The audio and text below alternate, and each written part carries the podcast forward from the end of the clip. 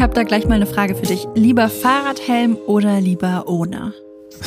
Also, ich muss äh, es hier und jetzt zugeben, aus Bequemlichkeit auf jeden Och, Fall ohne. Jonas. Und du, Stella, vielleicht mal mehr bezogen auf unser heutiges Folgenthema. Lieber Aktien handeln oder Geld auf dem Konto liegen lassen? Ja, ich sag's ganz ehrlich, lieber Aktien, aber auch ETFs und vielleicht auch ein bisschen Krypto. Ich würde mich aber nicht Mhm. unbedingt als risikofreudigen Menschen bezeichnen, eher als Optimistin. Wie sieht's da bei dir aus? Hm, Ich glaube, das kann ich so pauschal gar nicht sagen. Es kommt immer so ein bisschen drauf an. Aber grundsätzlich finde ich jetzt ein wenig Risiko schon ganz gut.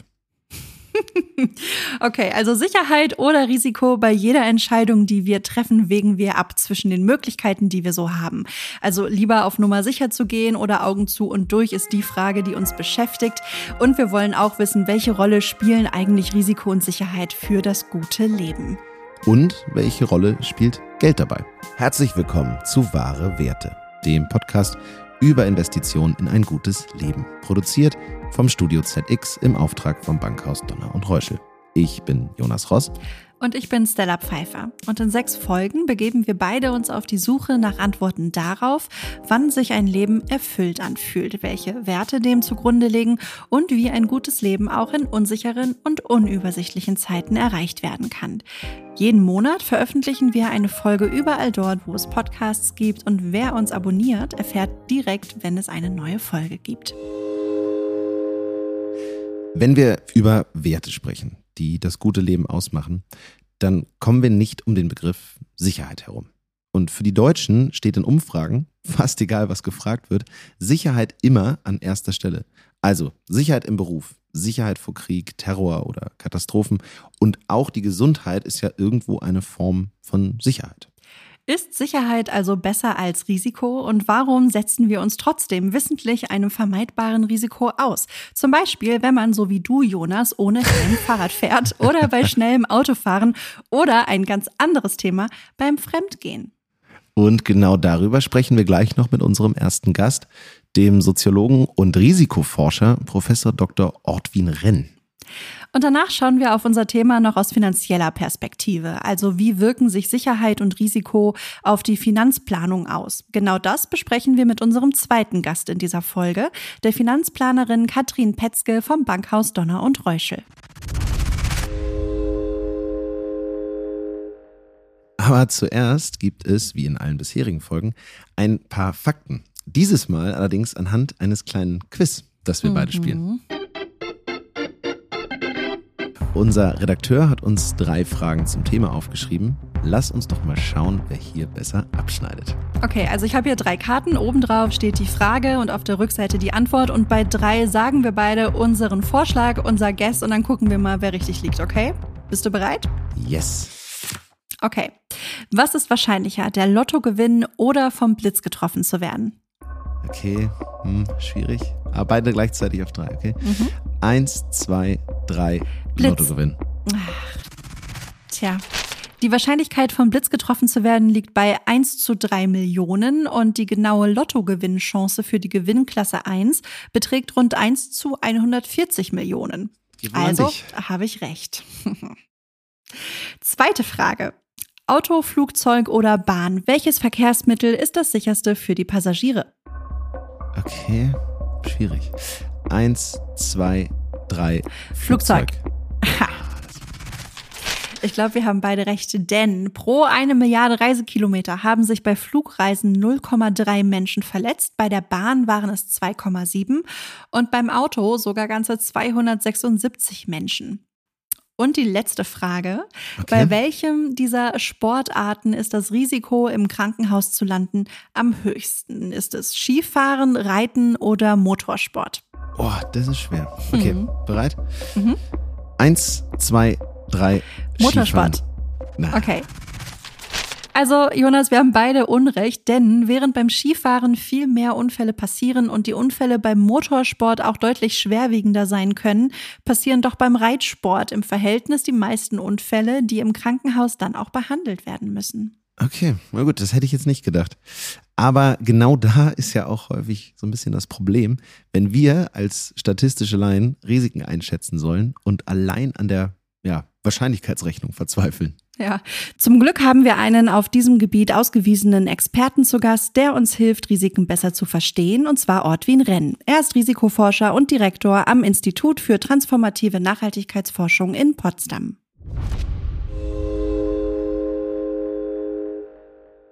Dann steige ich doch direkt einmal rein. Wir haben ähm, 14 Uhr, ein halber Tag ist schon vorbei. Herr Renn, in welcher Situation sind Sie denn heute das größte Risiko eingegangen? Gab es da vielleicht etwas?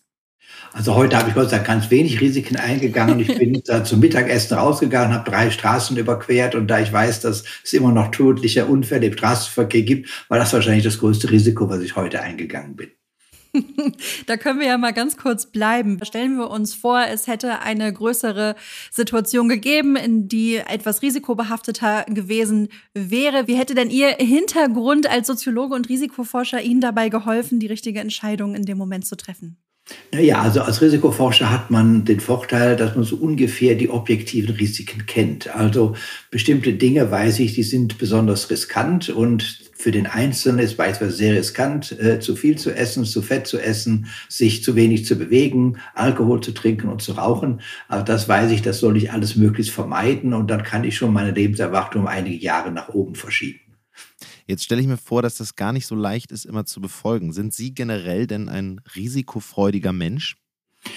Also es kommt drauf an, würde ich sagen. Also ich glaube, es hilft tatsächlich zu wissen, ob man ein hohes oder niedriges Risiko eingeht und dann zu fragen, ist es mir das wert? Also ich reise zum Beispiel ganz gerne und das weiß ich auch, wenn man fremde Länder reist, dann kann man einige Risiken dann auch hautnah erleben, sei es in der Ernährung oder sei es mit anderen Dingen, ja, dass es äh, dann doch sehr unsichere Situationen gibt. Aber deshalb auf Reisen ganz zu verzichten, das würde ich nicht tun. Umgekehrt, was ich eben gesagt habe, wenn ich beim Abendessen bin und hätte eigentlich noch Lust aufs zweite oder dritte Glas Wein, dann zu sagen, das ist es dir nicht wert, ja, weil du weißt, das hat wirklich ganz negative Folgen für deine Gesundheit, äh, dann äh, bin ich auch mit alkoholfreiem Bier sehr zufrieden.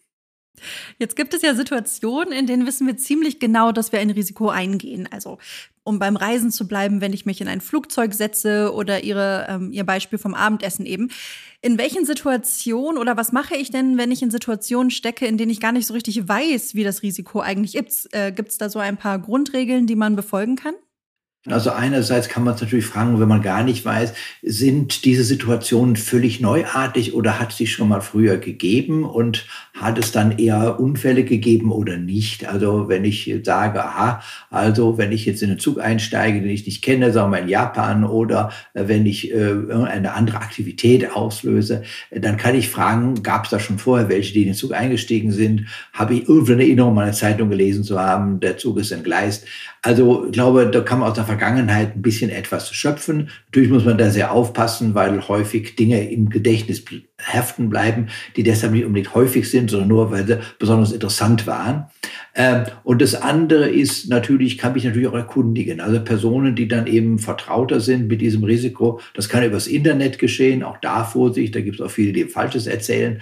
Aber letztendlich ist es schon gut, sich an, ich sag mal, Expertinnen und Experten zu halten, die sich mit dem Risiko auskennen.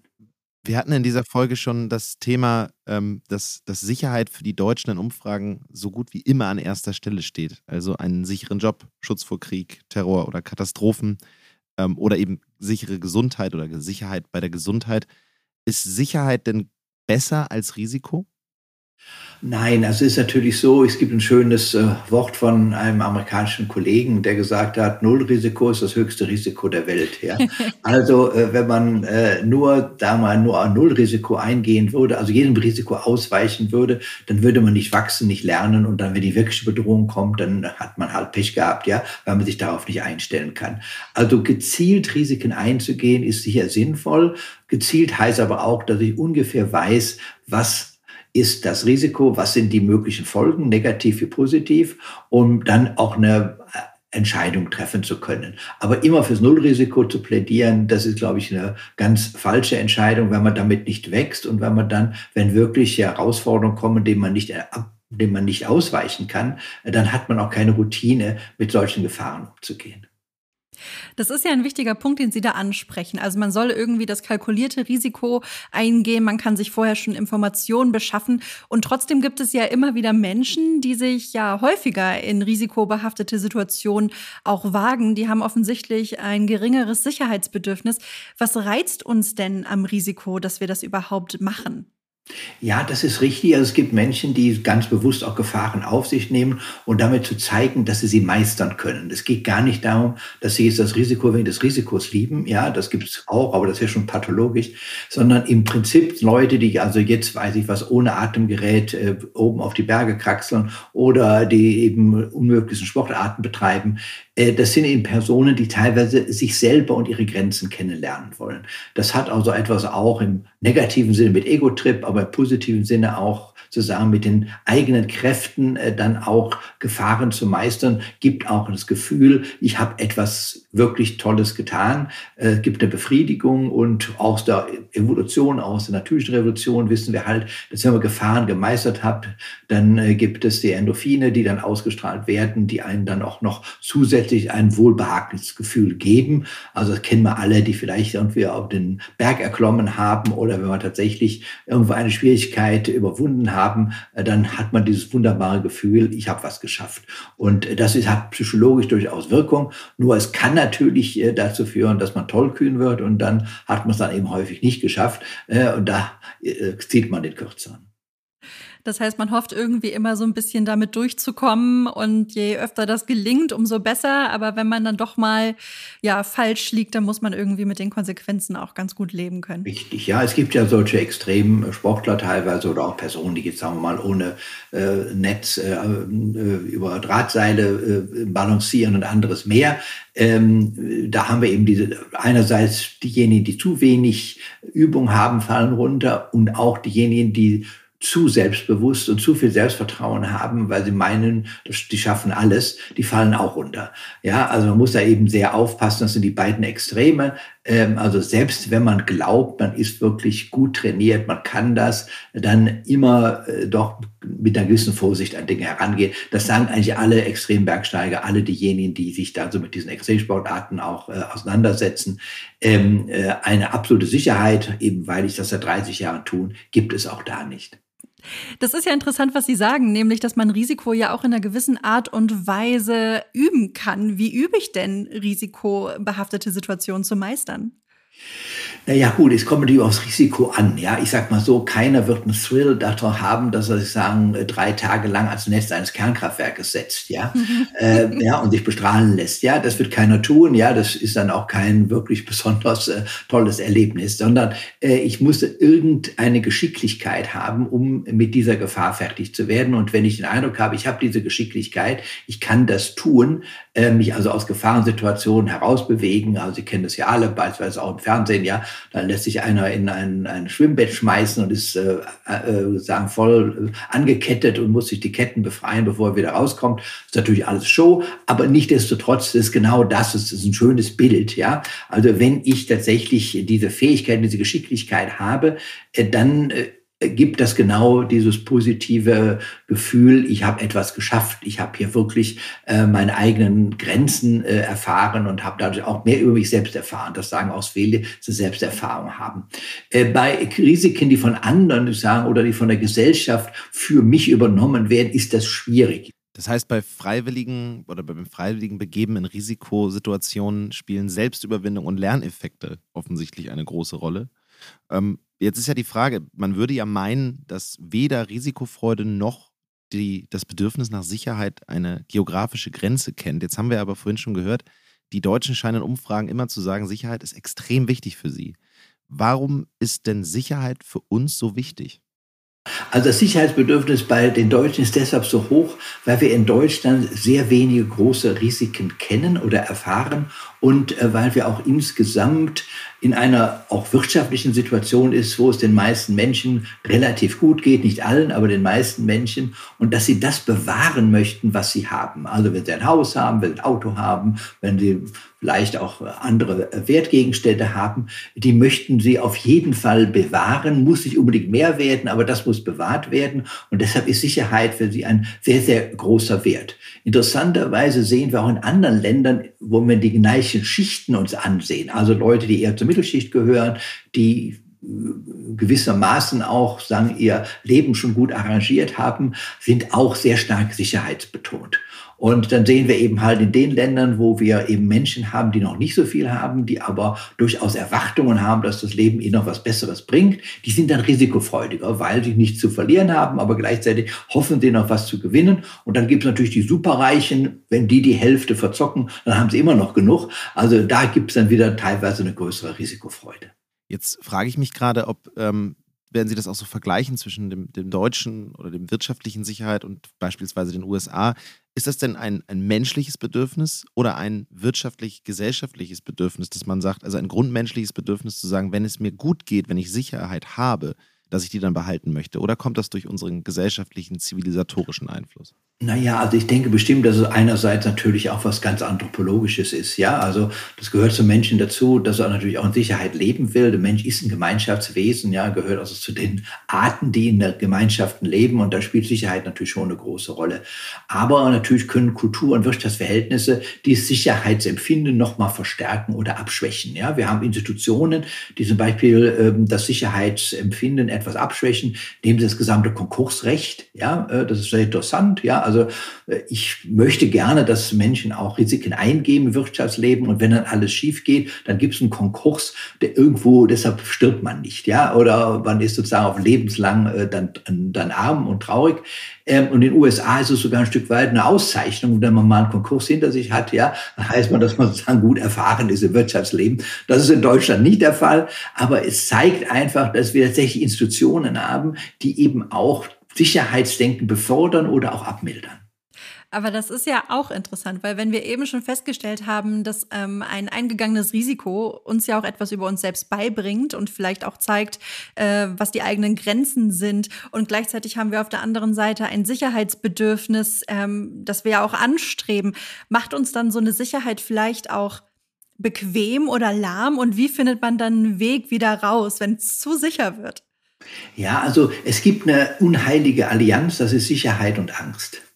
Und wenn zu viel Angst aufkommt, ja, dann äh, wird sozusagen der Sicherheitsaspekt so weit nach vorne geschoben, äh, dass man dann eben auch Dinge, die eigentlich rational sehr sinnvoll sind, nicht mehr tut und vielleicht sogar nichts tun, was Sie eben mit, sagen, mit dem Soziologen Wildawski ja schon gesagt haben, da kann Nullrisiko ein sehr großes Risiko sein. Also um es zu sagen, etwas bildhaft zu sagen, wenn ich aus lauter Angst meine Wohnung nicht verlasse, dann sterbe ich an Bewegungsmangel. Ja? Und, ähm, und diese äh, Form, sagen, dich nicht mehr zu bewegen, ja, das ist natürlich für eine ganze Gesellschaft extrem problematisch, weil natürlich die Umgebung sich verändert. Ja, also die ganze Evolution sagt ja, äh, die Umgebung verändert sich und dann muss man sich ein Stück weit daran anpassen und da hilft dann eben, dass man neue Dinge ausprobiert und manche setzen sich durch und manche setzen sich nicht durch. Wenn man das nicht tut, dann wird man letztlich auf Dauer abgehängt. Das ist ja durchaus etwas, was man gesellschaftlich und politisch beobachten kann, dass wenn Menschen eigentlich gar keinen Kontakt haben zu einer Angst, die sie konkret bedroht, weil das sie einfach nicht bedroht, dann kann es trotzdem sein, dass sie eine wahnsinnige Angst davor haben, dass das eben irgendwann passiert. Besonders was den gesellschaftlichen Wandel betrifft. Ähm, jetzt sind wir ja schon so ein bisschen bei der Gegenüberstellung zwischen Gesellschaft und menschlichem Ursprung von Risiko und Sicherheit. Vielleicht mal ganz plakativ die Frage gestellt, was passiert eigentlich in unserem Hirn genau, wenn wir Entscheidungen treffen? Also eine Entscheidung, äh, also das, ein Risiko einzugehen, das bedeutet ja automatisch, dass vorher eine Entscheidung steht. Was passiert ja. denn in unserem Hirn?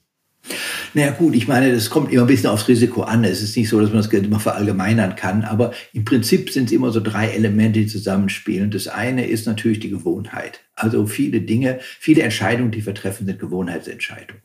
Und die haben gar nichts zu tun mit einer Abwägung, sondern ich sozusagen jeden Tag, wenn ich das Geschäft sehe und gehe an, weiß ich was, dem Schokoriegel vorbei, dann hole ich mir einen. Ja. Ich denke darüber nicht mehr nach, sondern der wird einfach eingepackt und der gehört sozusagen mit zum Geschäftsgang hinzu. Und das Zweite ist dann äh, die Entscheidungen von anderen. Also ich glaube, das ist ganz wichtig als Sozialwesen. Es sind Menschen äh, sehr stark, ja, Imitationsträger. Also sie imitieren das, was andere ihnen vormachen. Ähm, auch das ist eine Vereinfachung, weil man sagt, aha, wenn alle meine Nachbarn das machen, muss ich das vielleicht auch tun. Ja? Ähm, oder wenn meine Bezugsgruppe, mit der ich mich besonders zugehörig fühle, das mache ich das dann auch. Also wenn jetzt alle Masken tragen, dann will ich da sein, der keine trägt. Also das spielt auch eine große Rolle, ist auch sozusagen keine Abwägung. Und dann das Dritte ist das, was Sie gesagt haben, ist Abwägung. Und das findet in der Regel seltener statt, als man glaubt. Einfach auch, wenn wir nicht die Zeit dazu haben, alles abzuwägen. Aber bei der Abwägung ist dann so, dass wir halt versuchen, Argumente pro und contra zu finden und dann aufgrund dieser Argumente zu sagen, was überzeugt mich mehr. Und dann wird eben die Entscheidung für die eine oder andere Option getroffen. Das passiert auch, also vor allem bei Entscheidungen, die, sagen wir, sehr viel auch an äh, Risiken oder Kosten mit sich tragen. Also wenn Sie ein neues Haus kaufen, werden Sie wahrscheinlich schon äh, sehr gut Pro und Contra miteinander abwägen. Ja, wenn Sie, ich sag mal, äh, den Schokoladenkäfer oder Hasen kaufen, werden Sie es nicht tun. Und, ähm, und da ist also auch die Größe der Entscheidung spielt eine Rolle, aber das ist nicht alleine, sondern es ist das, was sozusagen besonders stark für uns sozusagen als Abwägung auch wichtig erscheint. Dann wird dieser Modus dann auch ähm, angelegt. Ansonsten sind es eher sozusagen so schnelle Entscheidungsmodi und zwei davon sind Gewohnheit und was machen die anderen. Und kann man die Abwägung ein bisschen üben? Also wenn wir jetzt festgestellt haben, dass die Abwägung ja eigentlich eine sehr nachhaltige Entscheidungsgrundlage ist, weil wir Pro und Contra gegeneinander abwiegen. Also um bei den Masken zu bleiben, es gibt ja auch gute Argumente, die Maske immer noch in Supermärkten beispielsweise zu tragen, weil ich für mich abgewogen habe, dass das Gesundheitsrisiko beispielsweise höher ist. Kann ich also diese Abwägung von Entscheidungen etwas mehr in den Alltag integrieren? Ja und nein. Also wenn wir den für jede Entscheidung tun würden, käme aus dem Supermarkt nicht mehr raus. Ja? Also wenn Sie jetzt sagen, äh, 60 Dinge einkaufen, ja, wenn Sie jedes Mal abwägen würden und äh, immer die, die Gebrauchsanweisung lesen würden und dann sehen, ja, und den Code nochmal eingeben in den Computer zu sehen, was sind jetzt die Vor- und Nachteile, wird da vielleicht Kinderarbeit eingesetzt und so weiter und so fort. Ähm, das ist zeitlich nicht machbar. Also wir haben das, wir nennen das Ökonomie, Transaktionskosten. Also das ist einfach dann äh, zu schwierig ähm, und zu zeitaufwendig. Also was wir machen können, ist natürlich, wir sagen, es gibt bestimmte Entscheidungen, bei denen äh, es um viel geht. Ja, und da ist, dann macht natürlich schon was aus. Ja, und das müssen, können auch kleine Entscheidungen sein, wie Maske tragen. Da geht es immerhin um meine Gesundheit. Ja, also das ist schon etwas, was die meisten Menschen sehr hoch schätzen. Ja, da ist vielleicht eine Abwägung auch sehr, sehr sinnvoll. Oder wenn es tatsächlich um das eigene Vermögen geht oder wenn es geht um Beziehungen. Ja, auch da muss ich ja abwägen. Ja, wo ich sozusagen mich besonders investiere oder weniger investiere. Das sind Fragestellungen, bei denen die Abwägung sicherlich notwendig und sinnvoll ist. Also eigentlich die größere und schwierigere Frage für einen selber ist, wo wäge ich ab und wo lasse ich einfach Gewohnheit und Intuition mich leiten, ja? Äh, und das ist oft die schwierigere Frage, weil ich manchmal nicht erkenne, dass bestimmte Entscheidungen äh, viel weitergehende Folgen haben, als ich es vermutet hatte. Jetzt sind wir bei den Folgen von Entscheidungen und ähm, man kennt ja nun klassischerweise die Redewendung aus Federn lernen. Das betrifft ja dann vor allem Entscheidungen, die eben was Größeres sind als ein Einkauf beispielsweise. Und ein Risiko einzugehen, also eine Entscheidung wieder vielleicht des Sicherheitsbewusstseins zu treffen, ähm, erfordert immer ein bisschen Mut. Können denn solche mutigen Entscheidungen, auch wenn sie dann rückwirkend falsch sind oder sich als falsch rausstellen, die besseren Entscheidungen sein? Naja, es kommt eben darauf an, was sozusagen der Fehler ist. Ja? Ich meine, aus Fehlern wird man klug. Wenn man sozusagen unter das Auto kommt und stirbt, wird man daraus nicht klug, ja? sondern man bleibt tot. Ähm, also von daher ist natürlich ganz wichtig, ähm, dass das, was man sozusagen im schlimmsten Fall erleben kann, immer noch bewältigbar ist. Das ist eine ganz wichtige Frage. Das tun eben viele nicht. Ja, die sagen, ja, ich bin mutig und mache etwas. Wenn es dann schief geht und man hat keine Möglichkeit mehr aus Fehlern zu lernen, weil man entweder tot ist oder äh, anderweitig nicht lernen kann, ja, dann macht es keinen Sinn. Also ich glaube, die Voraussetzung ist ganz, ganz wichtig, dass man sagen kann, Fehler müssen überschaubar sein. Dann macht es auch wirklich Sinn, solche Fehler einzugehen oder mal mutig zu sein, sagt, ich versuche mal was anderes. Aber wenn das nicht klappt, fällt die Welt nicht zusammen. Ja, denken Sie auch an eine Firma, die kann ruhig mal mutig sein, aber wenn die dann bankrott geht, dann hat das auch keinen Sinn. Ja, also oder vielleicht in Amerika, aber bei uns weniger Sinn. Also ich würde durchaus äh, sagen, ja, mit Fehlern wird man klug, wenn man weiß, wie stark der Fehler sich ausprägen wird und ob man ihn dann in irgendeiner Weise auch, ich sag mal, ohne große Verluste wieder rückgängig oder eben überwinden kann. Ich frage mich, inwieweit ähm, eine Risikofreude vielleicht auch anerzogen ist und ob man Kinder ähm, oder Menschen, die man in ihrer Prägung vielleicht sogar beeinflussen kann ähm, oder möchte, wie man die dazu ermutigen kann, doch an den richtigen Stellen das Risiko vielleicht auch einzugehen. Ist das mhm. überhaupt sinnvoll? Naja, ich meine, das, bei Kindern ist es ja so. Ich meine, teilweise erleben wir heute eine Erziehung, die versucht, den Kindern alle Risiken wegzunehmen. Und das ist nicht gut, weil sie in irgendeinem Fall dann auch nicht gelernt haben, mit Risiken umzugehen. Ja, also die Kinder werden zur Schule gefahren, die dürfen nicht mehr die Straße überqueren, selbst wenn sie schon etwas größer sind. Ähm, äh, alle Gefahren werden von ihnen weggenommen und, äh, äh, und damit erleben sie sozusagen eine Welt, die völlig künstlich ist. Und diese Künstlichkeit kann dann zurückschlagen, dem Moment, wo sie dann plötzlich aus dem Elternhaus raus sind oder äh, wenn sie in Pubertät kommen, dann wollen sie auch Mutproben und ähnliches machen. Und die gehen dann daneben, weil sie vorher nie gelernt haben, auch irgendwo begrenzend mit Risiken umgehen zu können. Ja? Also es ist dafür sehr viel besser, auch dass die Kinder sich mal leicht wehtun, ja, oder dass man ihnen auch die Chance gibt, einen Fehler zu machen. Ähm, ich sage immer dem Maße, wie dieser Fehler beherrschbar ist. Ja, das hatte ich am Anfang schon verdeutlicht. Auch das ist bei Kindern sehr wichtig. Also zu sagen, gut, also du kannst jetzt mal Streichholz anmachen, aber denk dran, ja, wenn du den Finger zu nah dran hast, dann tut's weh. Ja, und wenn das Kind ein bisschen zu nah dran ist, dann äh, oder mit der Kerze, mit der Hand ruhig mal ein bisschen nah dran gehen, ja, ja, und dann äh, ja, ist es dann auch klar, dass Feuer eben halt weh tut, ja, und nicht nur theoretisch zu sagen, Feuer tut weh. Ähm, und das sind, glaube ich, Dinge, ja, die äh, für Kinder ganz, ganz wesentlich sind. Äh, was natürlich auf einer tiefer liegenden Ebene wichtig ist, dass Kinder das Gefühl haben, dass egal was sie tun, dass sie irgendwo die Unterstützung ihrer Eltern haben. Ähm, dass es also nicht, dass sie nicht ins Bodenlose fallen. Ähm, das ist ein ganz wichtiger, ja, ich sag mal, Zug auch einer guten Erziehung, ähm, dass äh, klar ist, ich habe das Grundvertrauen äh, in Mutter und Vater, äh, das wird mich auch nicht verlassen. Und äh, dann bin ich auch bereit, innerhalb dieses Grundvertrauens dann auch was zu wagen. Ja? Ansonsten, wenn man das nicht hat, ist entweder extremer Wagemut, also sagen Ausfälligkeit oder ein extremer Rückzug ähm, der Fall. Eine Freundin von mir sagte kürzlich, sie sei beeindruckt davon und fasziniert davon, dass ihr noch sehr junges Kind, mit welcher Unbedarftheit sozusagen Kinder einfach die Welt entdecken und der begegnen. Jetzt braucht es ja wahrscheinlich auch diese Unbedarftheit, um irgendwann in der Lage zu sein, Risiken abwägen zu können und genau die Folgen abwägen zu können, von denen Sie vorhin gesprochen haben. Das äh, sagt ja aber noch nicht viel darüber aus, ob uns das, also inwieweit Risikofreudigkeit oder das Abwägen können von Risiko uns glücklich macht oder unglücklich macht. Aber die Frage an Sie vielleicht, um zum Abschluss langsam zu kommen, Wann sind wir als Menschen denn glücklicher, wenn wir in totaler Sicherheit sind oder wenn die Nerven kitzeln?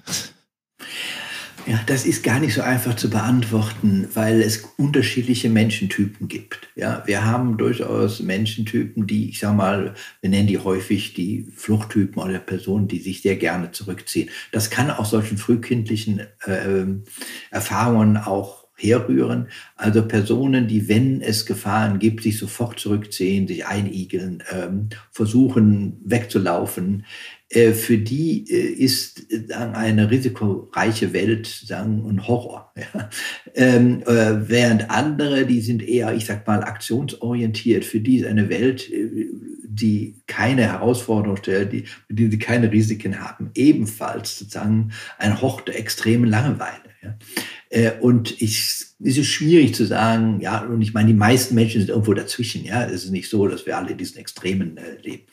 Äh, und, und da kommt es eben auf die richtige Mischung an, ja. Und die ist individuell auch sehr unterschiedlich, ja. Also es gibt Menschen, die wirklich auch vielfach so ja, so Entrepreneur Personen, ja, die immer was Neues machen wollen, die sich auch immer wieder neu erfinden. Ähm, für die ist Risiko essentiell, sonst geht ihre Persönlichkeit futsch. Und es gibt andere, die, ich sage mal, mit 15 oder 16 sagen, ja, mein Vetter hat das damals gesagt, erinnere mich noch gut dran, als er 15 war, ich gehe zur Post, da weiß ich genau, was ich mit 65 an Rente kriege. Ja, und äh, das war so, würde heute keiner mehr sagen, aber zur damaligen Zeit hat er das gemacht. Äh, da war es mir klar, also das ist eine Person, die auf ungeheure Sicherheit aus ist. Ja? Und äh, was mehr als das will er gar nicht, sondern das war jetzt für ihn dann der Lebensplan. Bis 65 war für ihn vorgesorgt und er wusste auch, welche Rente er kriegt und was will er dann auch mehr. Und äh, ja, und solche Menschen sind glücklich, wenn sie im Rahmen dessen, was sie sich für sich selber vorgestellt haben, dann auch in Sicherheit weiterleben können. Also dieser Kontrast zwischen unterschiedlichen Persönlichkeitstypen, die auch durch Erziehung oder Erfahrung auch in die eine oder andere Richtung stärker geprägt worden sind, das macht eigentlich Gesellschaft und Gemeinschaft aus.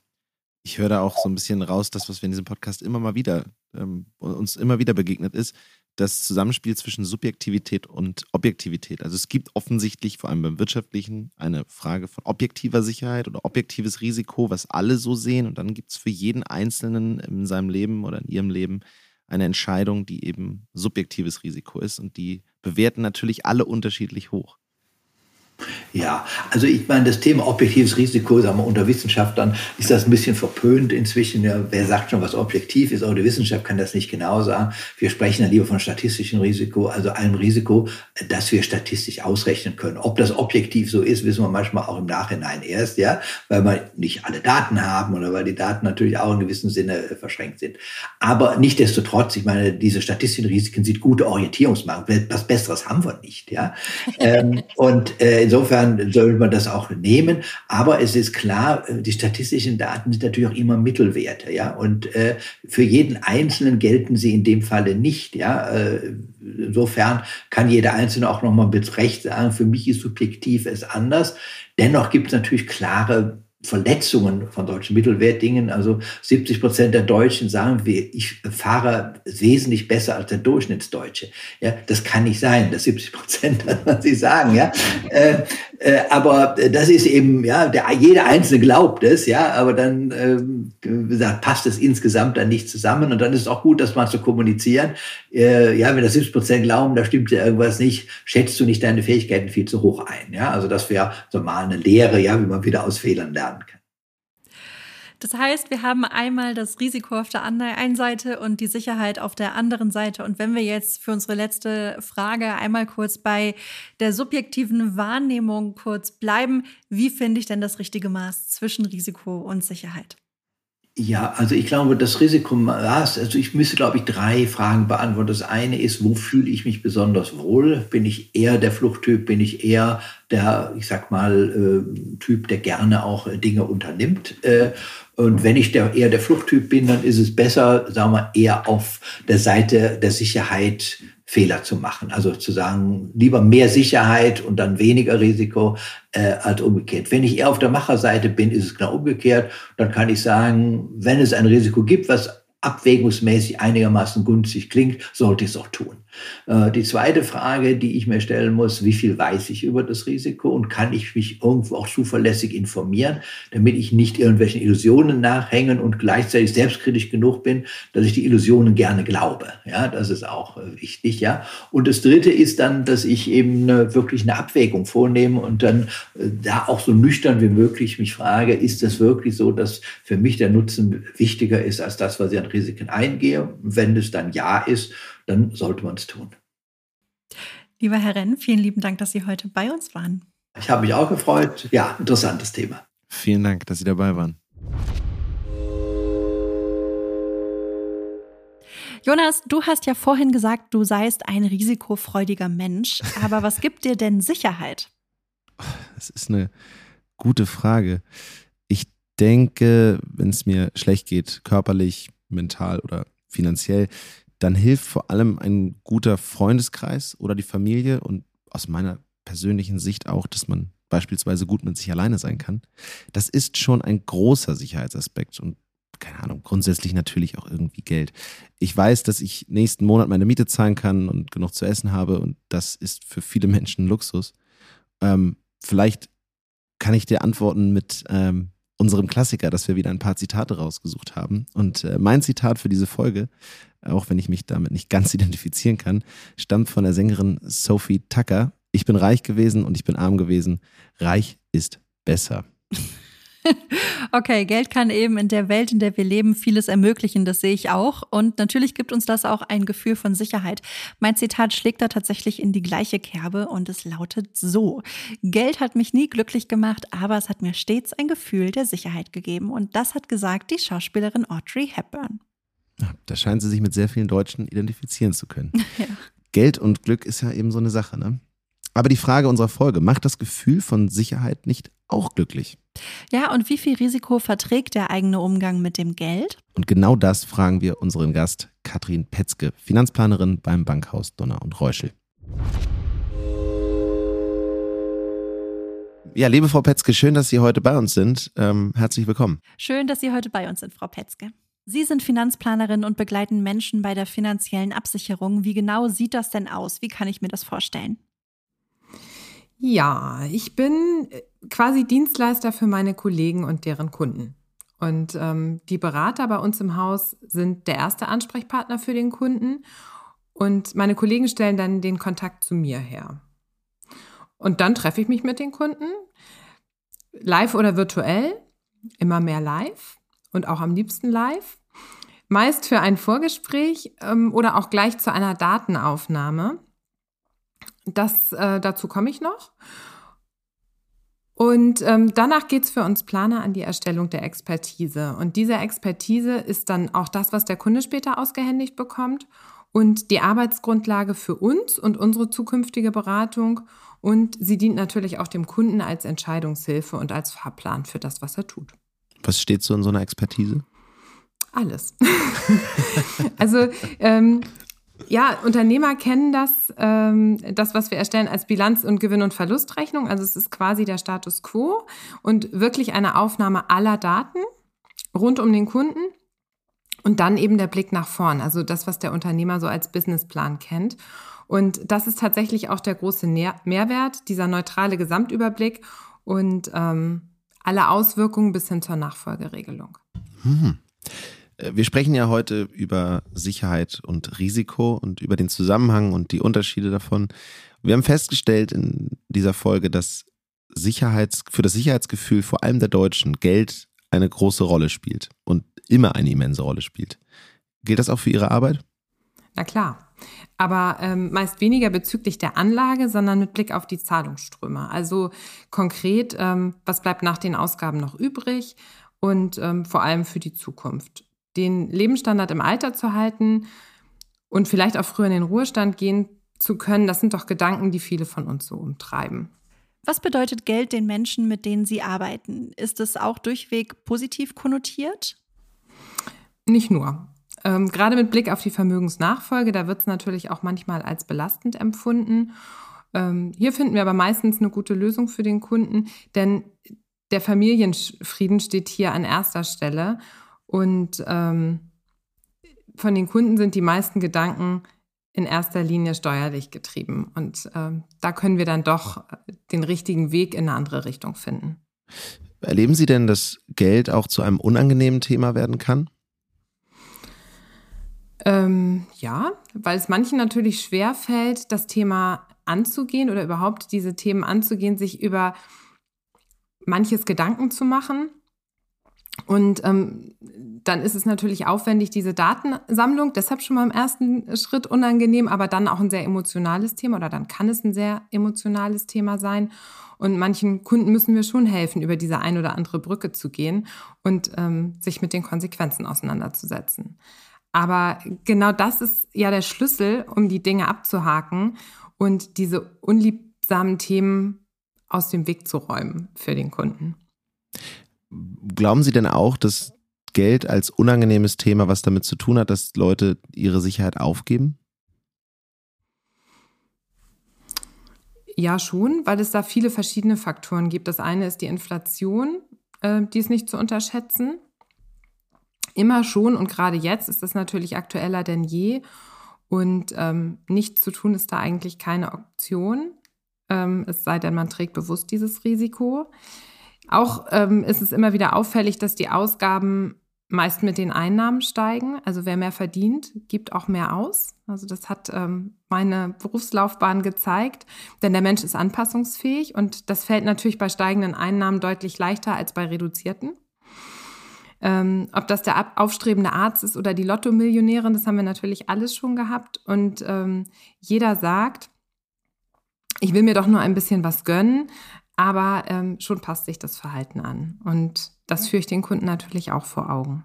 Auch die Angst, Geld zu verlieren, ähm, haben tatsächlich meist die sehr vermögenden und vor allem älteren Kunden. Häufig ist es aber die Sorge, ähm, dass sich das Vermögen durch Steuerzahlungen reduziert. Und das ist tatsächlich sehr präsent. Viel Geld erfordert viel Planung und deshalb sourcen viele Menschen die Finanzplanung ja auch aus, damit jemand anders unterstützen kann und sind gerade darüber auch sehr dankbar, an die Hand genommen zu werden. Wir stellen im Laufe dieses Podcasts immer wieder fest, dass das gute Leben nicht zwangsläufig mit viel Geld zusammenhängt. Also, dass es viel ermöglicht, aber dass es nicht immer der Garant ist für ein gutes Leben und erst recht nicht notwendig ist für ein gutes Leben. Um noch einmal die Frage des Podcasts auch so ein bisschen runterzubrechen, welche Rolle spielt denn Geld beim guten Leben? Ja, es gibt natürlich genug Menschen, die ihr Geld für ihr eigenes gutes Leben nutzen es gibt aber sehr wohl auch Kunden und Kollegen, die sehr dankbar über ihren Lebensstandard sind. Ich glaube, Dankbarkeit ist hier ein ganz wichtiger Faktor und äh, etwas davon teilen.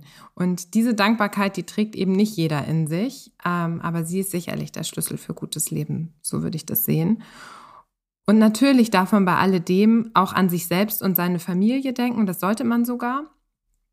Ähm, denn wer heute berufstätig ist und gut lebt, der muss einfach etwas für die Zukunft zur Seite zu legen, um auch glücklich und finanziell sorgenfrei in der Zukunft leben zu können. Denn das, was wir heute an gesetzlichen Rentenzahlungen bekommen, das deckt ganz sicherlich nicht unseren Lebensstandard in der Zukunft. Es gibt ja ganz grob gesagt die Finanzplanung, bei der es eher um Absicherung geht, und die Finanzberatung, bei der es um mal mehr, mal weniger riskante Anlageprodukte geht. Abgesichert ins Risiko gehen, trifft es das ganz gut? Ja, das würde ich schon so sagen, denn ähm, in der Finanzplanung haben wir den Blick von oben und über alles. Ein Anlageberater hat ja häufig einen sehr selektiven Einblick. Wir vernetzen mit der Finanzplanung alle Vermögenswerte und alle Zahlungsströme zu einem Gesamtbild mit Blick nach vorn. Und ähm, dabei planen wir beispielsweise immer bis zum 100. Lebensjahr. Das äh, ist auch eine Diskussion, die wir häufig mit Kunden führen. Aber wenn das Vermögen schon mit 80 Jahren verbraucht wäre und der Kunde dann doch älter wird, dann ist es zu spät. Und ähm, ich bezeichne die Planung immer gerne wie, so, wie ein Navigationssystem. Manchmal kommt man an eine Kreuzung oder an eine Baustelle und muss sich für einen Weg entscheiden. Und die Finanzplanung zeigt diesen Weg sachlich und finanziell auf. Und die Emotionen und Entscheidungen liegen dann beim Kunden und damit natürlich auch eine gewisse Risikoabwägung. Und vielleicht noch eins, ähm, unser Blick in der Planung geht, ich habe es ja schon gesagt, auf alle Vermögenswerte. Und so haben wir natürlich einen prima Gesamtüberblick. Und das kann auch sinnvoll sein, wenn Kunden zum Beispiel verschiedene Bankverbindungen haben ähm, oder auch Familie, unterschiedliche Immobilieninvestments, dass wir einfach auf Klumpenrisiken gucken, also die übergewichtete Anlage in einem Titel oder einer Branche beispielsweise und diese erkennen. Mhm. Jetzt haben wir schon festgestellt, dass ähm, mit wachsendem oder mit wachsendem Vermögen oftmals das Sicherheitsbedürfnis steigt oder die Angst, dieses Vermögen zu verlieren. Sind vermögende Menschen denn risikofreudiger als andere oder spielt es eine Rolle, wie jemand zu dem Vermögen gekommen ist? Jetzt antworte ich mal wie die Juristen. Ähm, auch da kommt es tatsächlich drauf an. Ich glaube, dass dies meist eher an der Erziehung liegt und damit auch eher an der Beziehung zum Vermögen. Natürlich gibt es Kinder, die sehr gewissenhaft mit dem Erbe umgehen. Ähm, andere hingegen verleben es. Aber auch das erarbeitete Geld ist für den einen oder anderen mehr oder weniger wert. Als Finanzplanerin haben Sie den Überblick über das Geld anderer Menschen. Was lernt man da über Geld in Deutschland? Ja, also erstmal lernen wir die Menschen aus einem ganz anderen Blickwinkel kennen. Für den einen einen ist das äh, Vermögen wirklich belastend, weil sie gedanklich auch sehr in Steuerzahlungen zum Beispiel gefangen sind. Denn je mehr Vermögen, umso mehr Steuerzahlungen zieht das ja meist auch nach sich. Sei es jetzt einkommensteuerlich oder dann eben im Nachfolgefall erbschaftssteuerlich. Ähm, dann gibt es sehr wohl auch äh, die Menschen, die das Geld als Druckmittel nutzen, Kindern oder auch ähm, scheidenden Partnern gegenüber. Es gibt aber auch diejenigen, die sehr gern geben und die eher an die Sache als an das Materielle denken. Mm, so haben wir zum Beispiel immer mehr mittelständische Unternehmer, die das Unternehmen tatsächlich auch überlegen, ohne Gegenleistungen in andere Hände zu geben. Meist dann im Todesfall, also ähm, in der ungeplanten Variante, um das Unternehmen und die Mitarbeiter zu erhalten ja, oder zu retten. Mhm. Sie bekommen dann ja sicherlich auch mit, wenn Ihre Kundinnen viel Geld verlieren. Na klar. Wie gehen diese Personen denn dann damit um und wie gehen Sie damit um? Oh, das sind wirklich persönliche Schicksale, die zum Glück sehr selten vorkommen, zumindest in diesen ausgeprägten Situationen. Und ähm, häufig steckt dann dahinter tatsächlich auch ein gesteigertes Risiko, wie zum Beispiel ein hohes unternehmerisches Risiko oder auch ein Anlagerisiko. Und letzteres bedingt leider auch manchmal eine gewisse Gier ähm, wo die Berater dann auch nicht mehr steuern können. Mhm. Das heißt, da ist die Risikofreudigkeit höher als das Sicherheitsbedürfnis. Ganz eindeutig. Ja, es gibt ja unterschiedliche Risiken. Nicht? Es ist einmal das, Risiken, äh, das Risiko, was das Anlagevermögen verträgt und es ist das Risiko, was der Kunde verträgt. Mm, und das kollidiert auch manchmal. Und dann ist es natürlich auch Bauch und Kopf und wie gesagt auch die Gier, mhm. ähm, die da dann manchmal im Weg steht. Was versuchen Sie denn dann den Kundinnen mit auf den Weg zu geben? Das, also ist das dann wirklich so, dass Sie irgendwann sagen, jetzt äh, sind Sie hier alleine auf, auf weiter Flur, da kann ich nicht mehr helfen? Sozusagen up the creek without a paddle? Ich kann das ja nur sachlich untermauern und ich kann nur sagen, was, was sinnvoll ist und äh, seien wir jetzt mal ähm, nicht bei der Anlage, sondern auch beim Ausgabeverhalten, was zum Kunden passt. Und ähm, wenn der Kunde sich anders verhält, dann äh, das ist das, was ich meine. Ich bringe die sachliche Grundlage und die emotionale ähm, bringt der Kunde mit und damit ja auch ein gewisses Risiko, was er trägt. Und natürlich gibt es auch die Kunden, denen ich sage, der Lebensstandard ist ein bisschen zu sportlich äh, für für das, was das Vermögen und die Einkommen, die Einkommensverhältnisse hergeben.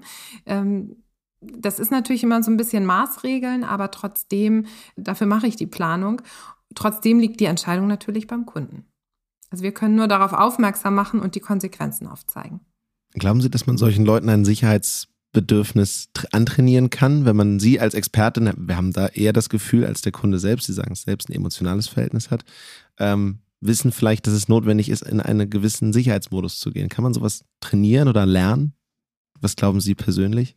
Sehr unterschiedlich. Also ich habe wirklich äh, Fälle, die nicht nur einen Plan, sondern das Ganze ist ja ein, ein lebender Prozess, mhm. ähm, die ich mehr über Jahre immer wieder getroffen habe und immer wieder auf die Zahlen geschaut habe, die sich sehr verändert haben, äh, wo sich das Leben auch sehr verändert hat und die, ich würde sagen, in Teilen auch nicht gelernt haben. Vielen Kunden ist es aber wichtig und genau daher machen sie die Planung, um eben genau ähm, diese Punkte auch steuern, mitsteuern zu können und rechtzeitig entgegenwirken zu können. Hm. Also Beratungsresistenz erleben Sie selten. Ja, aber auch. selten, aber auch. Und äh, dann geht es ja oft um, also da geht es jetzt ja um das Vermögen anderer Menschen, wo sie sozusagen die Verantwortung für tragen, zumindest bis zu einem gewissen Grad. Jetzt ist doch die Frage, was ist für Sie mit Blick auf das gute Leben, also das Oberthema dieses Podcasts, die wichtigste Zutat? Ja, ich habe es ja schon gesagt. Also ich, das für mich ist Glück und Zufriedenheit mit seinem Leben ist meiner Meinung nach der Schlüssel. Und das geht weit über die finanziellen Möglichkeiten hinaus. Also ich glaube schon, dass eine solide finanzielle Basis das Leben leichter und sorgenfreier macht, aber zu gutem Leben gehört dann doch noch einiges mehr. Ich, ich glaube wirklich, ähm, zufrieden mit seinem Leben zu sein und ähm, sich dann auch den Rahmenbedingungen entsprechend anzupassen. Ich ich glaube, das ist ähm, einfacher mit finanziellen Mitteln, aber nicht notwendig. Sehr schön gesagt. Vielen Dank für das Gespräch. Danke. Du, Jonas, bist du jetzt nach dieser Folge immer noch Typ Risiko? Mm, also, vielleicht sogar noch ein bisschen mehr. Ich muss schon sagen, dass ich äh, mich darin bestätigt sehe, dass es wichtig ist, aus seinen Fehlern zu lernen. Und da macht man ja auch die meisten Fortschritte. Ja, und der Nervenkitzel, die Ungewissheit und dann natürlich auch der Erfolg nach dem Risiko. All das sind natürlich auch in irgendeiner Art und Weise Glücksfaktoren, oder? Ja, und beim Geld hingegen ist es immer eine Kombination aus Sicherheit und Risiko. Geld zu haben schafft nicht automatisch Sicherheit und das hatten wir auch schon. Auch ich glaube, dass Geld nicht zwangsläufig was mit Glück zu tun hat, aber Sicherheit offensichtlich schon. Es muss aber eben das Geld auch richtig eingesetzt werden. Ja, und dabei ist Geld an sich ja auch schon ein Unsicherheitsfaktor. Also es unterliegt Schwankungen ähm, durch die Inflation. Es kann durch richtige Entscheidungen mehr werden, durch falsche Entscheidungen aber auch sehr schnell sehr viel weniger. Deshalb macht eine gut durchdachte Planung auf jeden Fall Sinn. Finanzielle Absicherung gehört gerade im Alter zum guten Leben offensichtlich dazu. Und damit verabschieden wir uns für diese Folge. Und ich sage bis zum nächsten Mal. Mein Name ist Jonas Ross. Und ich bin Stella Pfeiffer und das war Wahre Werte, der Podcast über Investitionen in ein gutes Leben, produziert vom Studio ZX im Auftrag vom Bankhaus Donner und Reuschel. Das war jetzt die vierte Folge dieser Reihe und wir würden uns freuen, wenn Sie auch in den kommenden Folgen wieder einschalten und unsere Suche nach dem guten Leben mit uns fortsetzen. Schalten Sie wieder ein.